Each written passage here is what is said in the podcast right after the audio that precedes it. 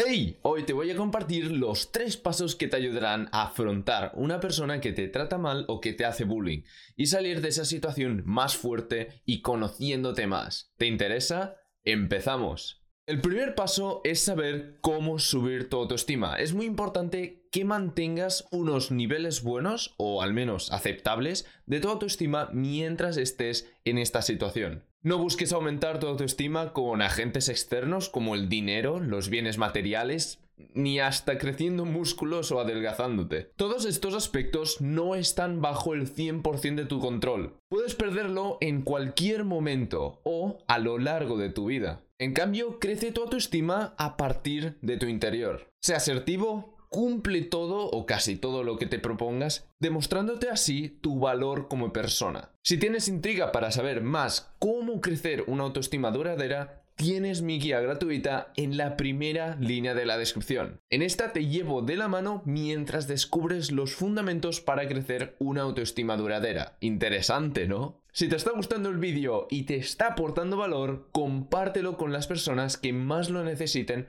para facilitarles un poco el paso por una situación de bullying o de baja autoestima. El segundo paso es poner en práctica todo lo que te explico en mi guía gratis. Te debes estar preguntando, ¿y esto de verdad es un paso? Sí, sí que lo es, porque no es fácil poner todo en práctica. Si das un vistazo a la guía, verás que son conceptos simples de entender pero difíciles de aplicar. Necesitas ir lento, ir aumentando la intensidad y acercarte a las cuatro virtudes poco a poco. Es muy importante que te vayas proponiendo retos para ir mejorándote. Puedes entrenar las cuatro virtudes a la vez, pero realmente te recomiendo que te centres en una o dos a la vez máximo. Luego, cuando domines estas dos, pasa a las otras. La virtud más importante, en tu caso, es la valentía. Necesitas entrenarla para poder llevar a cabo el siguiente paso. Si estás preparado o preparada para ponerte a entrenar las cuatro virtudes, comenta, vamos a ello. Leeré tu comentario y hasta podremos estar hablando un rato.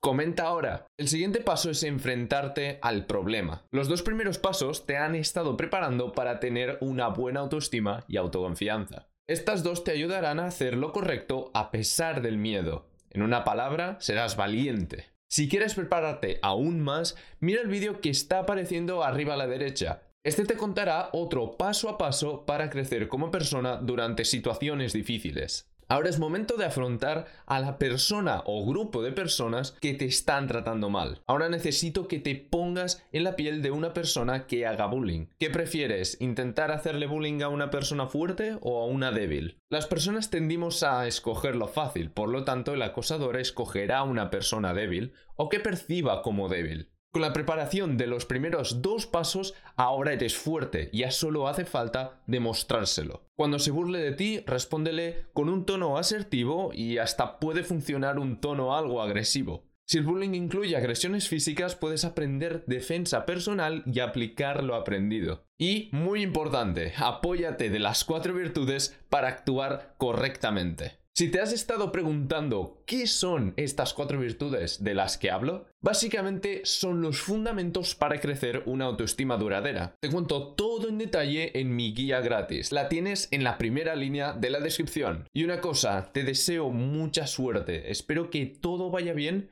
que puedas salir de la situación en la que estás viviendo, que sé por propia experiencia que no es fácil. Pero recuerda, las cosas no saldrán bien, sino que tú harás que salgan bien grábatelo. Nos vemos en el vídeo de la semana que viene. ¡Hasta ahora!